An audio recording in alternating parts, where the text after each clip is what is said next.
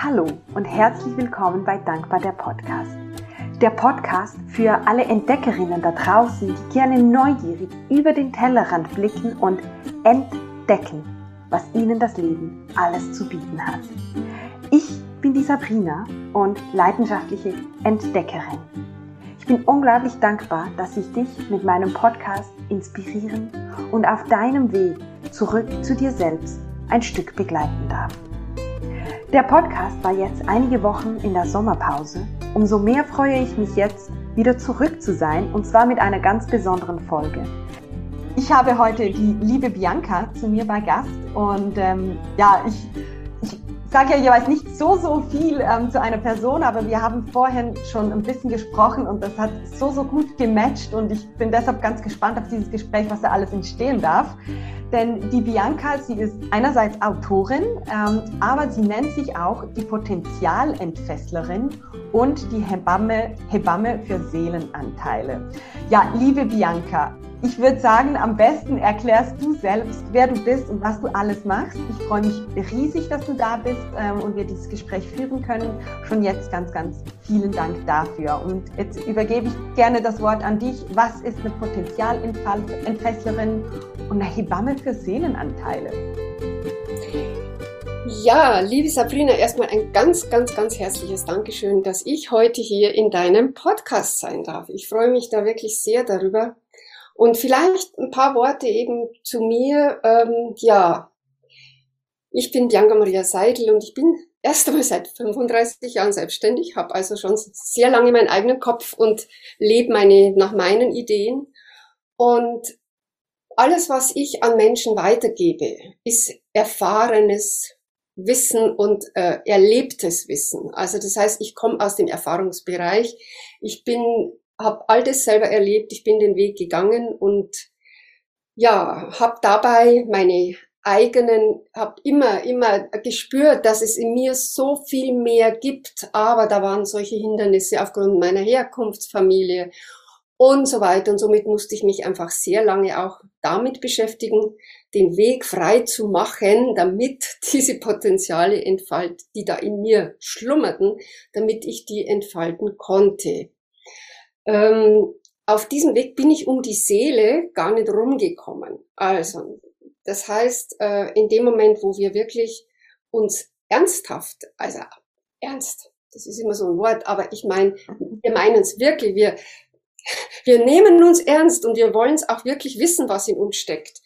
Ab dem Moment kommt unsere Seele ins Spiel. Ab dem Moment geht es auch darum, die ausgetretenen Pfade mal zu verlassen, aus der Reihe zu tanzen, Dinge auszuprobieren, auch auf die Gefahr hin, dass wir verlacht werden, dass wir äh, nur Kopfschütteln ernten und so weiter und so fort. Aber letztendlich geht es darum, dass wir wirklich zu uns stehen, zu, dass wir uns nicht mehr verleugnen, was wir sehr gerne tun, wenn wir in dieser Matrix laufen, wo ganz viele laufen. Mhm. Ja, mhm. äh, so sind wir halt auch erzogen worden, brav, anständig und äh, so weiter. Aber es ist wichtig, dazwischen immer wieder mal aus der Reihe zu tanzen, um sich kennenzulernen. Wer bin ich denn noch, mhm. wenn ich das und das tue? Und das Leben mehr als ein, ein Abenteuer auch zu sehen. Ja. Als ein Geschenk, für das man sehr dankbar sein kann in dem eigentlich gar nichts selbstverständlich ist. Mhm. Weder die Luft, die wir atmen, noch die Sonne, die vom Himmel scheint, noch der wunderbare Regen, der dazu führt, dass alles auf dieser grün, auf dieser wundervollen Erde wächst. Also das heißt, es ist alles, alles, alles, äh, ja, wofür wir dankbar sein können. Mhm. Menschen vergessen es ganz oft. Ja. Ja. Und also, etwas, was mir, was ja auf meinem Weg, ähm, ja, wo mich das Leben, ich sage immer, das Leben hat mich zu seinem Werkzeug geschmiedet. Das habe ich nicht immer gewusst, das habe ich auch nicht immer so gesehen, ähm, denn ich habe einen ziemlich schwierigen Start in dieses Leben gehabt. Ähm, mein Vater, der hat den Freitod gemacht, da war ich eineinhalb Jahre alt. Mhm. Das heißt, der Boden unter den Füßen war weg, bevor ich ja. laufen konnte. Mhm. Und das war der erste Mann in meinem Leben. Mhm. Und das Schwierige war aber, was ich erst 30 Jahre später herausfinden konnte, war, dass ich mir die Schuld für den Tod meines Vaters gegeben habe als Kind. Ja. ja.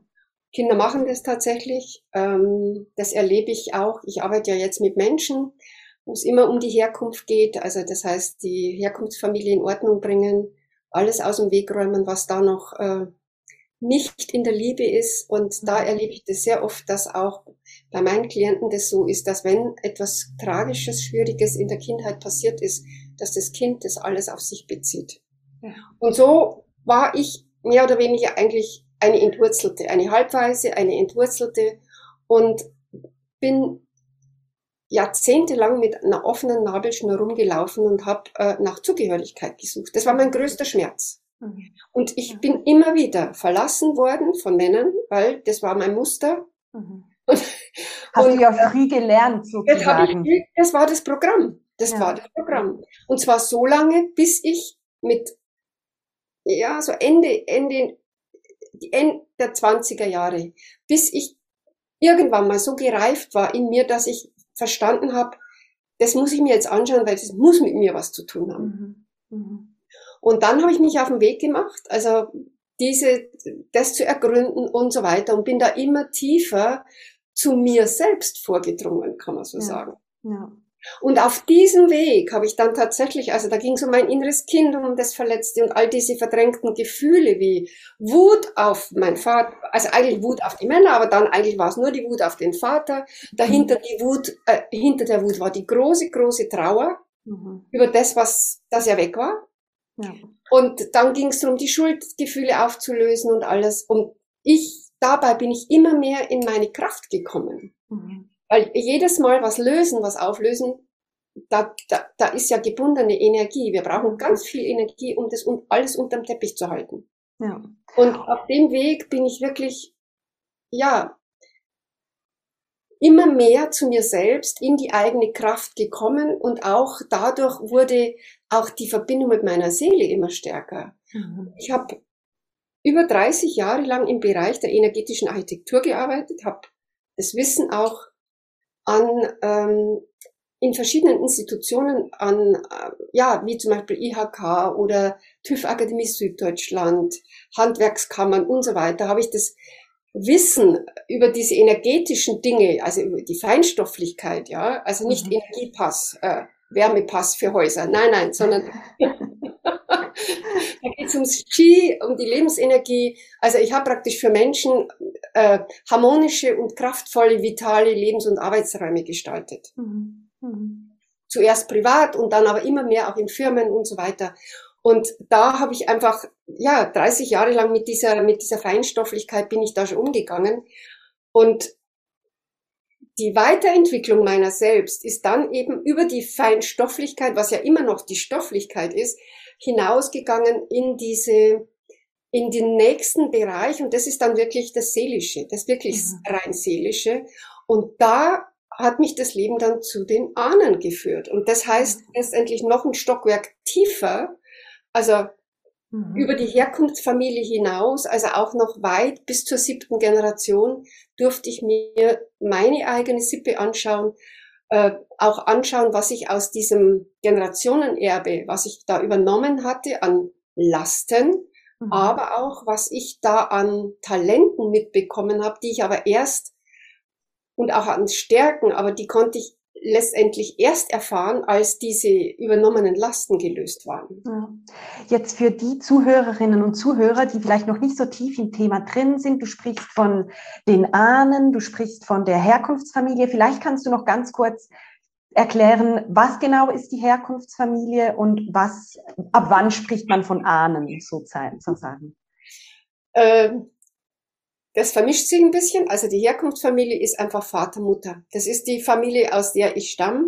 Mhm. Äh, wenn jetzt zum Beispiel, wie in meinem Fall, der Vater sehr früh wegfällt, ich, die Bezugs, ich hat da, hat einfach die männliche Bezugsperson gefehlt. Es war aber dann, meine Mutter ist dann auch geflohen, weil die kam mit dem allen nicht zurecht. Ich bin bei einer Cousine abgegeben worden und später war ich dann bei der Großmutter und bei der bin ich auch aufgewachsen. Ähm, für die Zuhörer wichtig, Herkunftsfamilie können somit auch Bezugspersonen sein. Äh, wenn die Mutter zum Beispiel sich einen neuen Lebensgefährten sucht, mhm. das Kind noch sehr klein ist und dann der an Papa Stelle tritt. Ja. Dann ist, er ist zwar nicht blutsverwandt, Mhm. Aber es ist ein Teil der Familie. Genau. Ja, ja, okay. wo, die, wo eine seelische und auch eine, eine Liebesverbindung entsteht. Ja. Also das ist die Herkunftsfamilie. Aber die Eltern sind auch bereits die ersten in der Ahnenreihe. Mhm. Also insofern sind sie schon auch Ahnen. Ja, Ja. und zur Sippe, also zur Ahnenreihe gehören sieben Generationen, Ja. die jetzt, die jetzt in unser, wir haben ja noch viel mehr Ahnen, ja, weil wir Mhm. sind ja letztendlich äh, rückwärts noch, wir sind ja auch Sternenstaub, also Ja.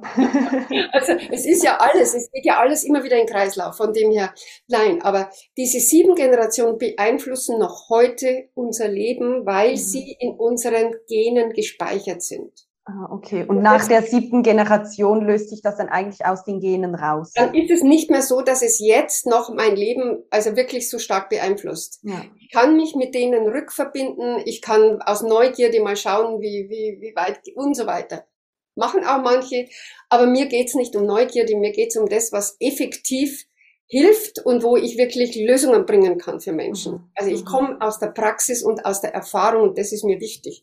Ja. Alles andere ist da oben eine Beschäftigung, wo ich sage, das ist Kosmetik oder das ist, aber mir geht's um die Essenz, mir geht's ums Grundlegende. Mhm. Genau. Und du schreibst ja auf deiner Seite auch, du, du träumst eigentlich davon, dass die Menschen innerlich frei sind und eben alle diese Schleier und Schatten ähm, auflösen. Und du hast auch gesagt, du hast da auch ganz, ganz viel an dir gearbeitet. Ja. Wenn jetzt jemand schon unendlich viel ausprobiert hat und vielleicht so an einem Punkt ist, oh, eigentlich, eigentlich kann ich nicht mehr, aber ich weiß gar nicht, was ich noch machen soll. Ist das der Moment, um dann zu dir zu kommen oder? Da, da sagst du was ganz, das ist wirklich der neuralgische Punkt. Zu mir kommen viele, viele, die genau aus dieser Motivation rauskommen. Die sind kurz, kurz vorm Aufgeben. Kur- Die resignieren schon leicht Mhm. und sagen, äh, also wie gesagt, ich habe schon so viel probiert und dieses und jenes, aber irgendwie bin ich noch nicht dort, wo es wirklich, dass sich was grundlegend geändert hätte. Ja. Ich, ich biete auch so, also erstmal so eine Information, Informationsgespräche an, damit man sich überhaupt erstmal kennenlernen kann.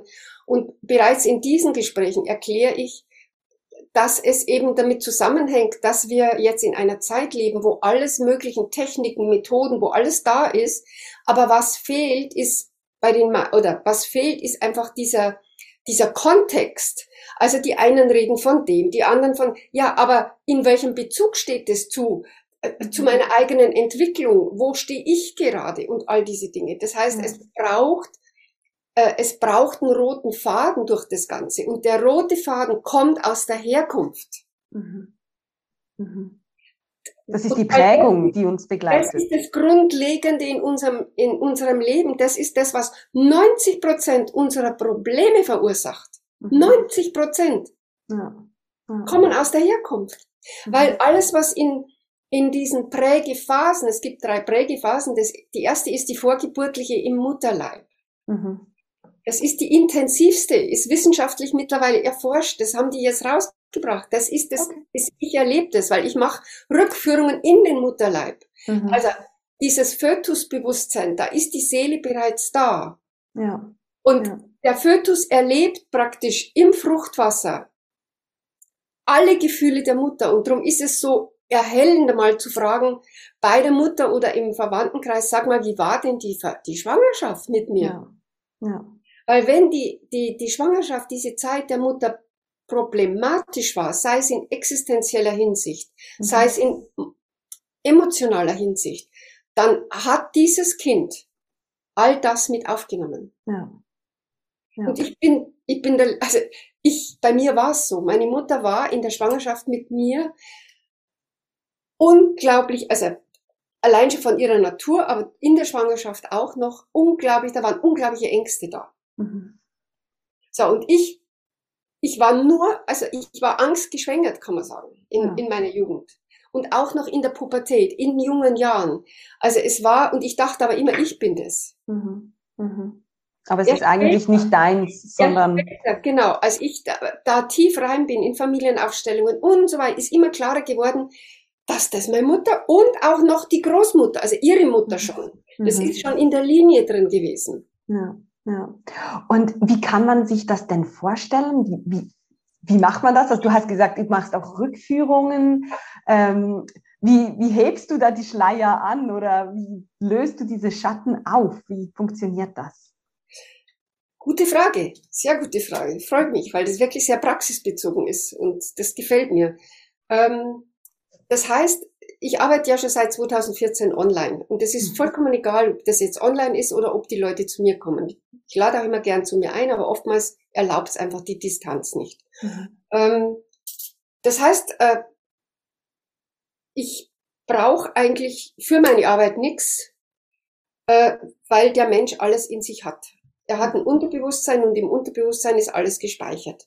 Meine Fähigkeit ist, Menschen in ihr Unterbewusstsein zu führen. Und zwar in das Unterbewusstsein, man muss wissen, kennt keine Zeit. Es ist immer jetzt. Mhm. Also alles Vergangene, was erlebt wurde, ist jetzt und alles Zukünftige ist jetzt. Mhm. Äh, das ist das Hochspannende. Also man kann mhm. rückwärts gehen in der Zeit, man kann auch vorwärts gehen. Ja, ja. Äh, Genau. Und Aber nicht als Hellseherin sozusagen. Nein, nein, nein, nein, nein. Und das ist ja auch mir so wichtig, nämlich ich bin eigentlich diejenige, die, die, die diese, dieses, ich sage es mal, das energetische Feld zur Verfügung stellt und das kommt über meine Seele. Das, die, die Persönlichkeit Bianca, Bianca Seidler könnte das gar nicht, ja. sondern die Seele macht, also das Kraftfeld kommt über die Seele und dann führe ich den Menschen in seine Innenwelt, in sein Unterbewusstsein und ich führe über Fragen stellen und dort erkennt ähm, die Frau oder der Mann von in, ich führe ihn praktisch oder sie in die frühen Kindheitszeiträume, dort, wo die Ursache liegt für diese Prägung, also da, wo es geschehen ist. Ja. Ja. Und oftmals ist es so, dass man da aber nicht sofort in die frühe Kindheit zurückkommt. Oftmals, weil das Leben ist, es ab der Prägung wiederholen sich die Dinge ja, wie, in so einem, mhm.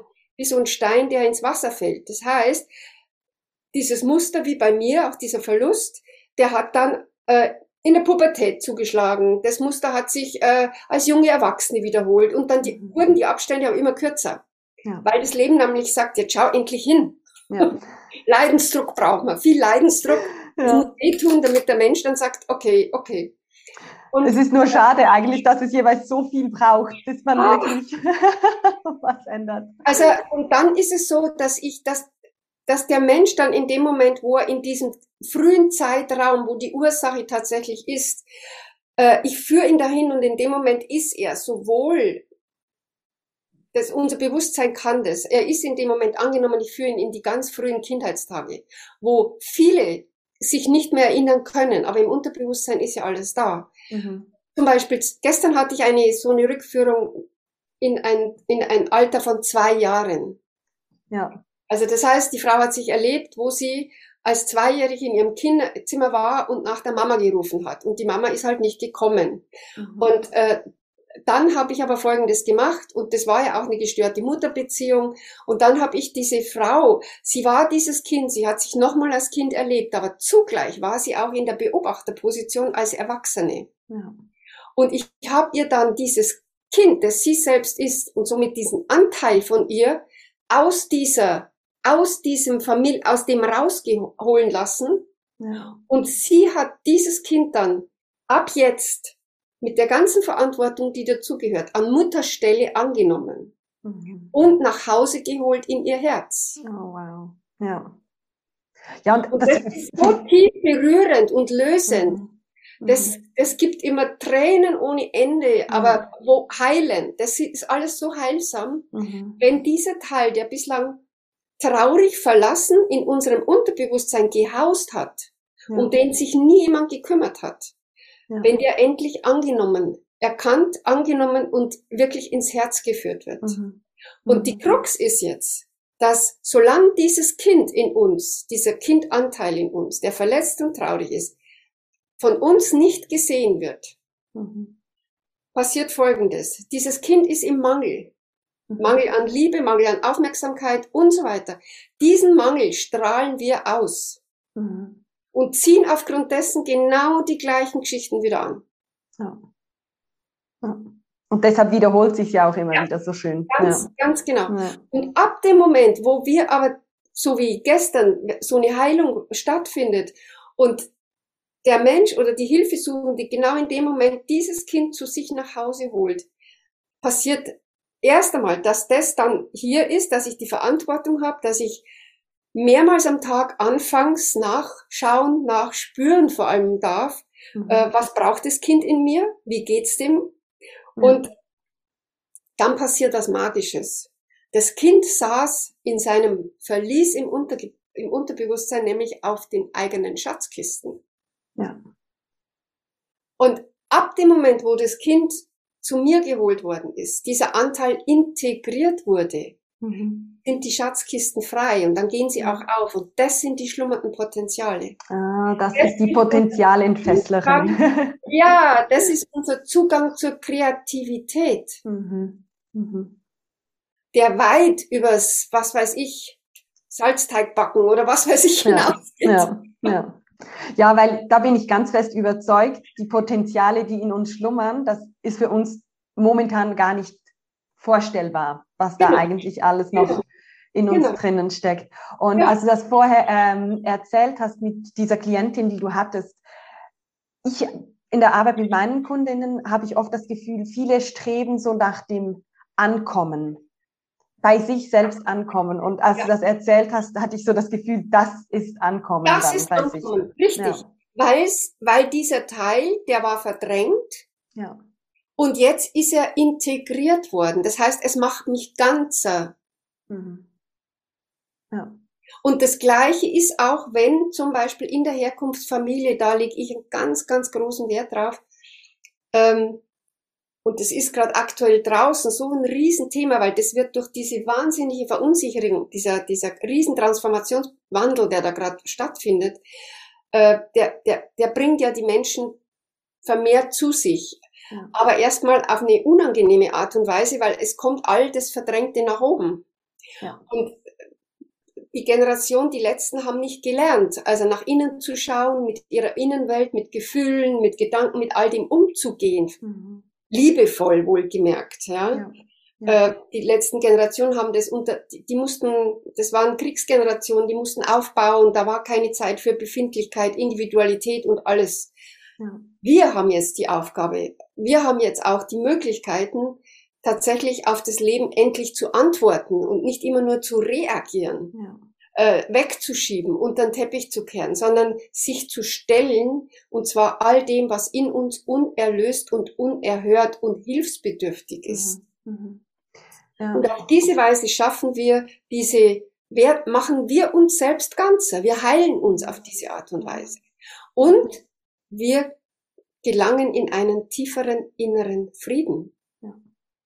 Und das ist es, was es in der Welt da draußen braucht. Ich wollte gerade sagen, weil ich glaube, eben wir alle wünschen uns Frieden auf der Welt, aber zuerst müssen wir Frieden mit uns selbst schließen. Und ja. du hast das auch vorher erwähnt mit der Wut und der Traurigkeit. Und ich sehe das bei mir, ich bin ja auch auf meinem Weg und in meinen Prozessen. Und Wut und Traurigkeit, das ist einfach verdrängt, das ist weggedrückt. Und da dann auch mal zuzulassen, dass auch Wut da sein darf, um dann eben in den Frieden zu kommen, dass das okay ist. Ja. ja. Äh, gut, dass du mir das, dass du mir die Wut nochmal herholst, weil da möchte ich auch noch was sagen, was so enorm wichtig ist zu verstehen. Ich erlebe das bei mir, wenn ich mit den Menschen arbeite, dass die Menschen, die mir ihre Themen erzählen, mhm. also zum Beispiel was mit, ich frage ja immer, wie war die Kindheit und so weiter, und dann erzählen sie so, und es klingt alles sehr vernünftig. Da hat sich der Verstand natürlich über alles draufgesetzt. Äh, Vieles ist verdrängt, da kann man sich gar nicht mehr dran erinnern. Mhm. Und ähm, somit auch, man spürt keine Wut. Wenn ich dann so frage, wie, wie ist denn jetzt so die Beziehung zur Mutter, zum Vater? Naja, nicht besonders gut. Aber ja. Ist halt so. Ist halt so. Und wenn ich dann ein bisschen nach, tiefer gehe mit den Menschen, äh, dann merken sie selber, dass sie sich eigentlich das, was da tief unten im Emotionalen noch ist, mhm. dass sie das zudecken mit Argumenten von ihrem Verstand. Ja. Also das heißt, sie reden es sich zurecht. Mhm. Und das bedeutet eine hochgradige Selbstverleugnung. Mhm. Weil sie das, was wirklich da ist, Das ist echt, was da da ist, diese Gefühle. Ja. Die werden zugedeckt. Mhm. Ja. Und das ist so, als, als, als dürfte es nicht existent sein. Und das sind mhm. aber Teile von uns, die, die, die, die hilfsbedürftig sind. Ja. Ja. Es ist so wichtig, aufzuhören mit dieser Selbstverleugnung. Mhm. Und stattdessen in diese Selbstachtung zu gehen. Und das hat Selbstachtung beginnt, dass ich die Gefühle achte, die in mir schalten und walten und dass ich mich ihnen stelle. Mhm. Und die nächste Frage könnte sein, ja, und was mache ich dann damit? Ja, viele, genau. viele Menschen haben Angst vor ihren Gefühlen. Ich wollte gerade sagen, ist teilweise auch ein bisschen beängstigend, aber. Wir haben ja. Angst, dass die Wucht von so einer Wut, die da seit Jahrzehnten gärt, wie so ein Gär im Gärbottich, dass wenn die mal rauskommt, das einfach katastrophal mhm. wird. Mhm. mhm. Und darum ist es so wichtig, bereits ist jetzt einfach ein Tipp, es geht wirklich darum, all das zu erfüllen. Mhm. Das heißt, wenn man sich zum Beispiel im, im Alltag, wenn da wird, wir werden ja da immer wieder getriggert, wenn wir so verdrängte Sachen haben. Mhm. Und da kann es manchmal schon ausreichen, dass ein einer auf der Autobahn irgendwie komisch überholt und dann schneidet und dann ist aber was los, ja. ja. Äh, da darf dann diese Wut, die verdrängt ist, schon ein bisschen mehr Luft kriegen. Mhm. Weil Wut ist Wut. So, mhm. die Übung wäre jetzt, diese Wut zu erfühlen, in dem Moment, wo sie da ist. Mhm. Aber nicht dem Impuls zu folgen, nämlich dem einen Stinkefinger zu zeigen, das ist der Impuls. Ja. Oder aber, wenn es irgendwo ist, wenn, in der Stadt auszusteigen und dem eine reinzuhauen. Lieber nicht. also das heißt, Wut ist immer wichtig zu erfüllen, ohne dem Impuls der Wut zu folgen. Weil dann ist sie zerstörerisch. Es geht darum, diese Wut zu verdauen sozusagen. Und das geht nur über Erfühlen. Mhm. Und das muss man am Anfang mit so kleinen Wuteinheiten probieren, weil dann erstickt man nicht gleich dran. Ja. Ich kann, ich kann da vielleicht sogar ein Beispiel zu geben, weil ja, ich hatte das ähm, vorgestern bin ich ähm, Auto gefahren und ich fahre sehr, sehr selten Auto und ich bin eigentlich ziemlich entspannt beim Autofahren in der Zwischenzeit. Und ich war aber ein bisschen gestresst, weil ich ja, ich musste was erledigen und war zeitlich ein bisschen knapp dran. Und dann ist vor mir einer echt einfach doof in der Straße gestanden und er wollte die Spur wechseln und kam nicht weg. Und ich habe mich so geärgert wie schon lange nicht mehr. Und ich war echt so da, das geht jetzt nicht und habe richtig gemerkt, wie das kommt. Dieser einerseits der Stress, aber auch so der Ärger, Wut. Und ich habe dann nur, ich habe nicht, ähm, wie sagt man denn auf Hochdeutsch, auf Schweizerdeutsch ist Hupen, wenn man so Buh macht. Ähm, auf die Hupe gedrückt. Auf die Hupe, ja. Auf die Hupe ja. habe ich gedrückt, äh, wollte ich drücken, habe ich dann aber eben nicht gemacht, also Impuls nicht gefolgt. Genau. Aber ich habe ihm dann schon einen bösen Blick zugeworfen, als ich an ihm vor, vorbeigezirkelt bin. Und dann bin ich weitergefahren und saß so im Auto und dachte, was war das jetzt? Und habe nachgefühlt. Und da kam dann eben so der Ärger und der Stress. Und ja. dann habe ich aber, ich atme dann jeweils einfach durch. Ja, ja genau und dann fließt und, und jetzt ja. eben muss ich drüber lachen, aber das ist so ja. genau ja, ein Beispiel für die, die vielleicht ähm, ja, jetzt das so verbinden dann. Genau. genau. Dass eben dieses emotionale Verdauen enorm wichtig ist und das dürfen wir jetzt auch lernen, weil diese Generation vor uns ähm, die haben ganz viel äh, solcher Emotionen aufgrund dieser Kriegsgeneration und so weiter unterdrückt. Da war ganz viel Sprachlosigkeit. Mhm. Man, man, wollte das nicht mehr fühlen und so weiter. Und ja. auch dieses, auch in der Gesellschaft war es so. Also einfach, ja, du musst rational sein, du musst äh, vernünftig sein und alles, was mit Gefühlen zu tun hatte, war eher, ja, das ist so nebensächlich. Und das mhm. darf sich jetzt wandeln, weil zu fühlen, das ist etwas, was uns immer mit unserer Seele verbindet. Also das heißt, wenn wir wieder Zugang zu unserer Seele haben wollen, und ähm, dann braucht es unsere Gefühlswelt. Mhm. Und alles, was schwierig ist, wo wir sagen, das ist unannehmbar, das gilt es anzunehmen. Ja. Ja. und es wirklich zu erfüllen. Und das kann man lernen. Also je öfter ich mich einem, einem unangenehmen Gefühl stelle, es annehme, im Raum schenke und es einlade, da zu sein, so dass ich es erfühlen kann, umso schneller löst es sich auf. Das ist ja das Spannende. Mhm. Und in dem Moment habe ich es verdaut und dann bin ich frei davon. Ja. Ja. Also das ist auch ein Tipp für abends zum Beispiel, wenn man einen ganz stressigen Tag gehabt hat, so wie du, man hat so ein Erlebnis gehabt und oftmals, wenn man noch nicht so versiert ist, du, du kannst dir schon gut helfen mit Atmen und so, aber jetzt, wenn jemand da noch nicht so, so, so, so gut drin ist, dann ist es so, dann kann ich abends den Tag Revue passieren lassen wie gesagt, Unterbewusstsein kennt keine Zeit, Emotionalkörper auch nicht. Ich kann mir die Situation herholen und kann dann beginnen, dieses Gefühl abends zu verdauen, weil dann gehe ich nicht mhm. belastet damit ins Bett. Mhm. Und dann ist der Schlaf ganz anders. Ja. Und ich wache auch ganz anders auf, weil ich mich anders äh, äh, regeneriere während der Nacht. Ja. Genau. Das ist ganz ein spannendes Thema, dass du da ansprichst, was ich meinen Kundinnen auch immer wieder mitgebe, auch bei Dankbar das Tagebuch. Mhm. Da geht es nicht ums Fühlen, aber auch um das Programmieren sozusagen, dass man eben in Ruhe einschläft, weil das Unterbewusstsein während der Nacht arbeitet. Und man, das konnte auch wissenschaftlich nachgewiesen werden. Man ja. ist einfach so viel frischer am Morgen. Und deshalb finde ich das ganzen wertvollen Input, den du da gegeben hast, das nochmals durchzufühlen sozusagen, bevor man schlafen geht, dass das aus dem System genau, raus darf. Das heißt, eigentlich, eigentlich ergänzt sich das ganz gut, was du ja. sagst, weil äh, das, was ich da empfehle, ist ja erstmal das, was vergangen ist, also tatsächlich auch vergangen sein zu lassen, indem ich es verdaue und vollkommen, dann, dann ist weg. Genau. Und dieses Programmieren, das ist ja zukünftig. Mhm. Genau. Und somit ist, ja, tue ich in dem Moment was für die, fürs Vergangene, dass ich das abschließe, den ja. Tag ganz gut und zugleich programmiere ich aber meinen Geist auf das, auf das Neue. Ja. Und das ergibt eine tolle Mischung. Ja, ich. genau. Super gut er, äh, ergeben. Ja, ja. Genau. Und hörst du das teilweise auch? Es ist ganz ein spontaner Impuls. Ähm, du hängst noch so in der Vergangenheit. Man kann auch zu viel aufräumen wollen. Lass doch mal die Vergangenheit Vergangenheit sein. Was, was sagst du dazu, zu solchen Aussagen? Es gibt's, ja, das gibt's. Es hängen manche Menschen tatsächlich viel zu, viel zu sehr in der Vergangenheit, aber das ist ja immer ein Anzeichen, dass die Vergangenheit nicht befriedet ist, dass sie nicht abgeschlossen ist und dass Zeit wird, dass man das tut. Ja. So. Und wenn das jetzt jemand zu jemand anders sagt, dann hat der gegebenenfalls bereits mehr mit seiner Vergangenheit, ist er mehr im Frieden und kann es gar nicht verstehen, warum jemand. Und es fehlen ihm aber die, das Verständnis für die Zusammenhänge, was beim anderen gerade los ist. Ja.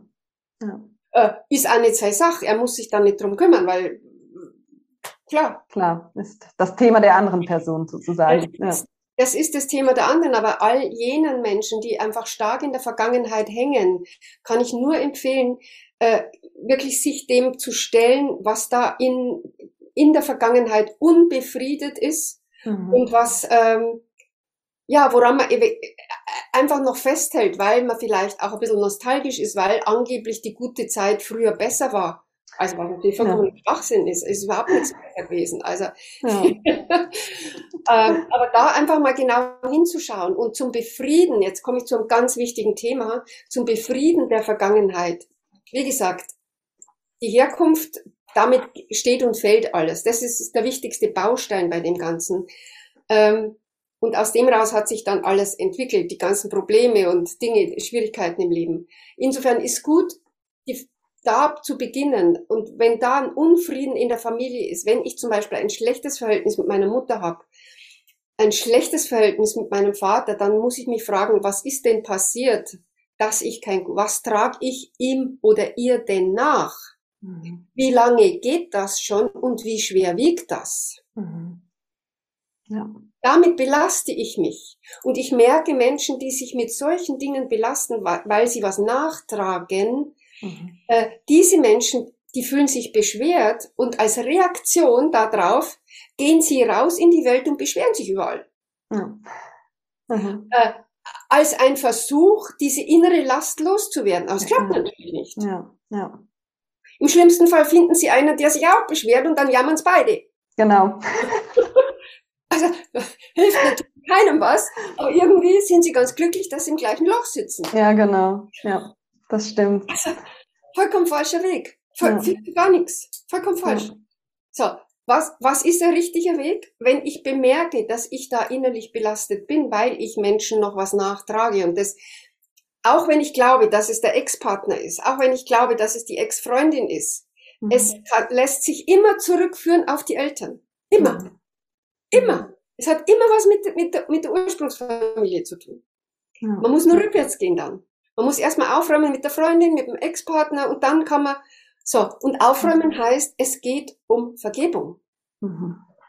Das ist eines der größten Dinge, die wir Menschen vollbringen können. Jetzt kommt aber die Krux, das ist fast wie ein Paradox. Wir müssen uns bereit machen für Vergebung, weil Vergebung selber können wir nicht. Wir können das nicht. Aha. Was meinst du damit? Ja, du kannst nicht vergeben. Mhm. Du kannst dich dafür bereit machen. Du kannst. Reue ist eine Möglichkeit, dich bereit machen. Also du hast jemand verletzt, äh, das tut dir leid. Nach ein paar Jahren erkennst du eigentlich, war schon ganz schön dein, dein Mist. ja.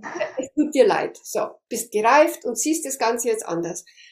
Aber du kannst also bereuen. Dann kann man auch wirklich so, angenommen, man ist aber selber verletzt worden, man kann im Laufe der Zeit dann irgendwann auch erkennen, dass der andere in dieser Situation auch aus seinem Menschsein gehandelt hat. Und mhm. das ist nun mal, wir machen Fehler, ja, mhm. wir, wir verletzen auch andere und so weiter. Und das nenne ich Vorbereiten für Vergebung. Vergebung ja. selber, jetzt wird's ganz spannend, ist ein Akt der Gnade. Okay. Und da gilt es sich an die göttliche Kraft in sich selbst zu wenden. Nicht an den lieben Gott im Himmel, wie uns die Kirche das erklärt hat. Ja. Der ist nicht da außerhalb von uns. Ja. Göttliche ist in, in uns. Diese mhm. Ebene ist in uns. Und es gilt, diese Kraft anzurufen und um Vergebung zu bitten und zu sagen, ich bin soweit, dieser. Person zu vergeben. Ja. Und ich bitte jetzt um die Gnade, dass das vergeben wird. Ja. Ja. Und das kommt bei mir, entwickelt sich das jetzt immer stärker. Und ich habe jetzt am Samstag ähm, den ersten Workshop, den ich da anbiete, eben für Vergebung und Aussöhnen mit der Herkunftsfamilie, weil ich merke, das ist eins der ganz, ganz wichtigen Dinge jetzt, um frei zu werden. Jetzt kommen wieder die Potenziale, weil solange wir all das nachtragen, unser mhm. inneres Kind nicht heimgeholt haben und all das verhindern wir die Potenzialentfaltung. Ja, ja. Ja, das, äh, für mich kommt auch wieder das Bild von eben, es, je nachdem, was es ist, es erdrückt halt dieses ja. Potenzial, weil wir so viel aus uns, auf unseren Schultern tragen, sozusagen. Genau. Also ich habe äh, ich habe von meiner Seele mal ein sehr schönes Bild bekommen, als ich auf, als ich erkannt habe, dass ich die Schuld für meinen Vater, für den Tod meines Vaters übernommen habe. Mhm. Und ich habe mich gesehen, das Bild, das sie mir ge geschenkt hat, ich habe mich gesehen, äh, ich bin wie unter einer großen gläsernen Käseglocke. Mhm. Ich kann das Leben wahrnehmen, aber ich kann es nicht mehr richtig fühlen. Mhm. Ich kann nicht mehr richtig in aller Lebendigkeit Anteil nehmen. Und so mhm. ist es auch, wenn ich so zugedeckt bin mit Sachen, die ich nachtrage, wenn das innere Kind nicht, also diese ganzen verdrängten Gefühle, die nicht angenommen worden sind und so weiter und so fort. Das heißt, es macht mich taub gegen das, die Lebendigkeit und das, was das Leben eigentlich ist. Ja. ja. Ja, und ich, ich höre das oder ich spüre das immer wieder in Gesprächen mit unterschiedlichen Personen. Momentan geht es ganz, ganz vielen so, die sagen, ich lebe, aber ich fühle nichts. Und ja. ich finde ja. das, ich finde das so erschreckend. Ich kann es nicht anders sagen. Ich finde das zutiefst erschreckend, ja.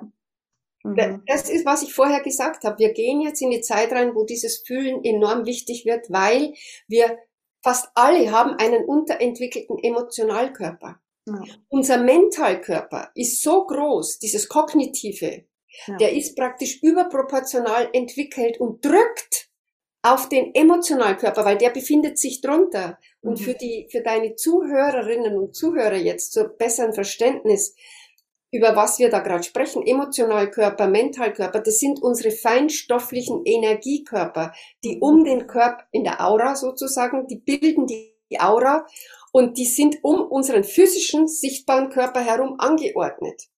Ja. Und da ist es so, dass wir, dass der erste Körper, der feinstoffliche, ist der Vitalkörper, in dem ist die Blaupause für unseren Körperbau. Also da ist das ganze Programm drin. Mhm. Den kann man sich zunutze machen, wenn man irgendwo eine Verletzung hat und will wieder gesund werden. Dann muss man mit dem Vitalkörper in Verbindung treten und das gesunde Programm runterladen. Geht. und als nächstes kommt dann, die nächste Schicht ist dann der Emotionalkörper. Der ist in der Regel 30 bis 40 Zentimeter dick. Mhm. Also in der Aura. Ja, ja. Und über dem kommt, dann lagert praktisch der Mentalkörper, der fast mhm. bei manchen Leuten bis zur Meter ist. Oh, und wow. der drückt auf das Emotionale.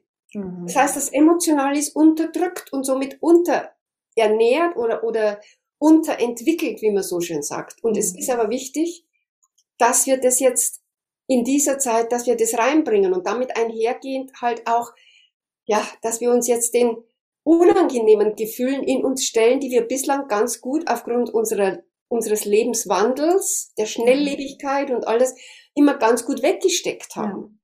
Ja. Ja. Die Frage ist, wo haben wir es denn hingesteckt? Irgendwo in uns, weil ja. woanders gibt, geht's nicht. Und das darf man langsam allmählich wieder herholen, mhm. liebevoll, weil es sind, da ist so viel gebundene Energie dahinter und den Weg damit, in dem Moment, wo wir es annehmen, liebevoll, wo wir Gefühle erfüllen, lösen sie sich auf. Und dann wird der Weg frei für das, was wir wirklich sind, wofür wir hier angetreten sind. Und dann fühlen wir sowas von, ja, sowas von Orientierung und auch Klarheit. Und mhm. jetzt bringe ich nochmal die Ahnen ins Spiel, weil auch die haben was mit unserer Potenzialentfaltung zu tun. Nämlich diese sieben Generationen. Es ist ja so, dass die teilweise, das sind jetzt 200, circa 200 Jahre hinter uns. Mhm. Da sind zwei Kriegsgenerationen dabei. Ja. Und wir alle wissen aus unserem eigenen Leben, dass wir halt nun mal am meisten lernen, wenn es schwierig ist. Mhm. Nicht, wenn wir, ich, ich sage immer den Spruch, mit dem Sofa auf dem Helm sitzen. Äh, mit dem Helm auf dem Sofa sitzen. ja. ähm, und somit haben diese Menschen, die die Kriege erlebt haben, enorme Stärken entwickelt. Mhm. Wenn sie nicht liegen geblieben sind, vorausgesetzt. Ja. Wenn sie nicht ganz schwach waren und haben einfach gar nichts mehr entwickeln können. So. Und jetzt haben wir sieben Generationen, die teilweise eben schwierige Wege, die große Stärken entwickelt haben. Wir haben darauf Zugriff, wenn wir uns den Ahnen wieder widmen, wenn wir wieder in eine bewusste Verbindung mit ihnen treten. Mhm. Und jetzt kommt's, das, diese Stärken, die sie entwickelt haben, das sind die Gaben der Ahnen an uns. Mhm. Die stehen uns zu. Als ja. Erbe, als gutes Erbe. Mhm. Wir haben aber auch Schmerz, das Schmerzhafte von den Ahnen übernommen, ja. Also diese wirklichen Nöte, Hunger, Armut, äh, all diese Dinge auch. Auch das steckt uns drin. Aber wir haben gerade, wir leben gerade in einer Zeit, wo wir das Privileg haben, wo es möglich ist jetzt, dass wir uns von diesen ererbten Lasten lösen und mhm. Zugang finden zu den Stärken unserer und Talenten unserer Vorfahren, ja. so dass wir das in uns als innere Ressourcen nutzen können. Mhm. Mhm. Und was hat es mit meinem Potenzial zu tun, mit dieser und Potenziale führen ja auch in die Bestimmung, in die Berufung. Mhm. Wenn wir diese Gaben der Ahnen als Aufgaben verstehen, das ist natürlich was für Leute, die schon ein bisschen auf dem spirituellen Weg sind, die dann schon sagen, okay, und ich gehe weiter. Ja. Wenn ich diese, auf, diese Gaben der anderen als Aufgabe verstehe mhm. und lebe es, bringe sie in mein jetziges Leben, und zwar auf meine ganz einzigartige Weise, dann leuchtet das Licht meiner Vorfahren durch mich. Ja. Und es weist mir den Weg zu meiner Berufung. Mhm. Mhm. Es ja, greift miteinander wie, wie so Puzzleteile und es ergibt ein größeres Ganzes. Und dadurch wird mir mein ureigenster Weg viel klarer, viel klarer. Ja.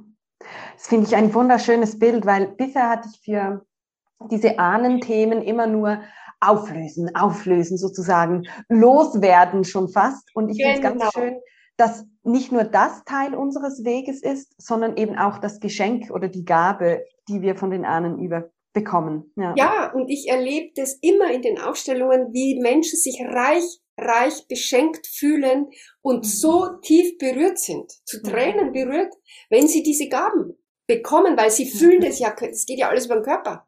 Ja. Es wird ja alles körperlich erlebt. Mhm. Das ist ja das.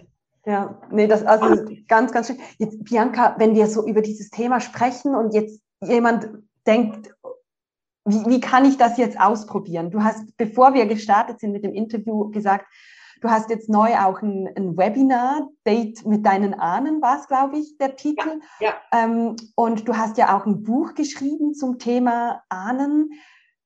Ist das so der erste Schritt, wenn sich jetzt jemand angesprochen fühlt, zu sagen, doch da, also man kann natürlich auch direkt zu dir kommen, aber wenn man noch ein bisschen mehr reinspüren genau, würde. Genau, genau, überhaupt zum Beschäftigen mit dem Thema Ahnen, wenn jemand von innen das eine Resonanz jetzt spürt, wenn er den Podcast hört und spürt, wow, bei mir, da regt sich innen was. Mhm. Dann sage ich immer ja, dann folgen. Und jetzt, wenn jemand also noch wenig Erfahrung hat, zum Beispiel mit auch Energiearbeit und all diesen Dingen, dann ist, denke ich jetzt mal, das Buch hervorragend. Mhm. Ich biete auf meiner Internetseite auch eine kostenfreie Leseprobe an von dem Buch mhm. und da mal reinzuschnuppern und wenn man merkt, ja, das passt, also liest sich gut, äh, ist für mich stimmig, dann kann, dann rate ich das Buch tatsächlich auch zu bestellen und zu lesen mhm. und dann und dann im Anschluss eben lade ich wirklich zu diesem Date mit den Ahnen ein. Ja. Weil wann, wann hast du schon mal das letzte Date gehabt, das dir so richtig unter die Haut gegangen ist. Eine Weile her, ne? Genau, genau. Und diese Erfahrung machen die Menschen bei mir im Webinar. Ich äh, arbeite auch mit einer Sequenz, wirklich mit, mit der Trommel und da machen sie wirklich die Erfahrung vom Generationenstrom. Ja. Und es ist unglaublich, was die Leute da erzählen, ja. Also was da, was sie wahrnehmen, was da mhm. kommt. Da kommen die, die Großmutter, die, der Urgroßvater. Also es ist sensationell. Also was da, was da innen, manche aber haben weniger Bilder, die haben dann mehr Gefühle, die nehmen das auf der Gefühlsebene stärker wahr. Aber es ist etwas, was unter die Haut geht, definitiv. Mhm. ah, Und da kann man dann mal schauen, will ich dann, wenn ich merke, ja, auch das nimmt mich wirklich wieder ein und, und ich möchte da, ich spüre da in mir, dass ich noch weitergehen mag. Dann kann man natürlich noch weitergehen und schauen, die Ahnenarbeit wirklich zu machen in Form von Ahnenaufstellung oder aber auch mal einen Workshop mitzumachen und so weiter. Mhm. Genau. Wow, es hört sich so spannend an. Also ich finde sowieso so viel oder das, also alles, was du gesagt hast, super interessant ähm, und werde mir die Leseprobe auf jeden Fall auch holen. Ja, finde ich ganz, ganz schön. Also, sehr, sehr, sehr gerne, liebe Sabrina. Das ja. machst du.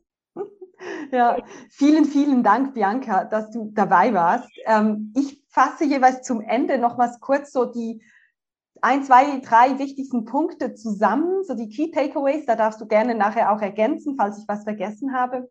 Ähm, was ich mir so nebenbei notiert habe, ist dieses ganze Thema, was ich nochmals mitgeben möchte. Herkunftsfamilie ist der erste Schritt. Ähm, wenn man eben merkt, etwas zeigt sich immer wieder oder ich stehe immer wieder am selben Punkt, dann mal so einen Blick zurückwerfen in die Herkunftsfamilie, seien das jetzt die Eltern oder eben Bezugspersonen. Ähm, und das Zweite, was ich auch noch sagen möchte, ist, du hast gesagt, es ist Step by Step. Und ich nehme immer wieder wahr, dass viele Menschen die Änderung jetzt wollen, sofort. Und einfach da auch geduldig sein. Auch das ist oft ein, ein, Thema, das man unterdrückt. Ich bin auch oder ich war sehr, sehr ungeduldig. Das ist was, was ich auch angeschaut habe oder daran arbeite. Ähm, und mit Step by Step erreicht man meistens mehr als mit einem Bombenknall sozusagen, der dann nicht nachhaltig ist. Also da einfach auch, ich gehe mal davon aus, dass es bei der Ahnenarbeit auch so ist. Es ist ein Prozess, ähm, es ist keine Spontanheilung auch wenn es ganz, ganz viele gute Sachen hat. Also genau, also das möchte ich noch mitgeben. Und ähm, der dritte Punkt ist so dieses alles will gefühlt sein. Ähm, das emotionales Verdauen, Gefühle wieder zulassen, einfach nicht mehr wegdrücken, weil wir das jetzt so, so lange gemacht haben. Also ich möchte alle Zuhörerinnen und Zuhörer ermutigen, wie die Bianca das gesagt hat, vielleicht abends fünf Minuten, zwei Minuten sich Zeit nehmen und, und mal fühlen, was hat sich durch den Tag gezeigt, was möchte vielleicht noch gelöst werden. Das wären so meine drei Schlüsselpunkte. Möchtest du da noch was ergänzen? Nee, weil ich finde, dass dein letzter Schlüsselpunkt so wichtig ist und den möchte ich jetzt gar nicht mehr zerreden, liebe Sabrina. Ich Sehr möchte, dass der, dass der Punkt in der, in der Erinnerung der, deiner Zuhörerinnen bleibt. Ich sag dir von Herzen Danke für diese Gelegenheit, hier in deinem Podcast mit dir sprechen zu dürfen, zu können und so das, was ich zu sagen hatte, an deine Zuhörerinnen weiterzugeben. Es war mir eine große Freude, meine Liebe. Das war es mir auch. Bianca, wo findet man dich denn? Also ich werde das natürlich alles in den Show Notes verlinken. Hast du eine Homepage auf jeden Fall. Vielleicht kannst du auch den Titel deines Buches nochmal sagen ähm, oder Instagram, Facebook. Wo findet man dich? Man findet mich unter www.biancaseidel.de, Bianca mit K, richtig. ähm, ja, ich bin auf Facebook, ich bin auch auf Instagram, wobei nicht ganz so wie auf Facebook, da bin ich intensiver. Ähm, man kann auch, äh, mit, wenn man mit mir arbeitet, man kann zu mir kommen. Ich wohne an einem ganz besonderen Ort. Ich wohne in einem Kloster seit zwölf Jahren auf dem Berg. Oh, wow. An einem sehr kraftvollen spirituellen Or Zentrum, kann man sagen. Aber ich wohne in einem Privathaus in der Klosteranlage, also ich muss nicht mitmachen. Es sind wow. hier 40 Patres, aber ich bin hier privat. Aber ich spüre natürlich dieses unglaubliche spirituelle Feld, was hier ist. Ja. Und das, es öffnet sich gerade, ich spüre es mit dir. ja, und es ist wirklich, das, das mache ich mir natürlich in meiner Arbeit auch zunutze, die Kraft des Ortes. Und darum lade ich Menschen auch immer wieder sehr, sehr gerne zu mir, zu mir nach, äh, hier nach Windberg ein. Aber das steht alles auf der Internetseite und äh, der Titel meines Buches ist Schamanische Ahnenarbeit. So versöhnen wir uns mit unseren Vorfahren, äh, erfahren ihren Beistand und empfangen ihre wegweisenden Gaben. Genau. Und wie gesagt, auf meiner Website gibt es dann eine kostenfreie Leseprobe. Und damit rate ich beginnen. Genau. Sehr gut. Dann ermutige ich jetzt alle Zuhörerinnen, da sich die Leseprobe zu holen. Vielen, vielen Dank, liebe Bianca. Es war wunderbar, mit dir zu sprechen. Liebe Zuhörerinnen und Zuhörer, das war's schon wieder von einer weiteren Folge Dankbar der Podcast. Wenn dir die Folge gefallen hat, dann lasse dir Bianca und mir doch gerne eine 5-Sterne-Bewertung da, dass noch mehr Menschen auf die Folge aufmerksam werden. Und wenn du Fragen hast oder einen Kommentar, dann kannst du das natürlich bei mir auf ähm, Instagram machen, als Dankbarkeitsenthusiastin und dann bekommst du da in der Kürze ein Feedback von mir. Dann sage ich bis zum nächsten Mal und ja, mach's gut. Tschüss.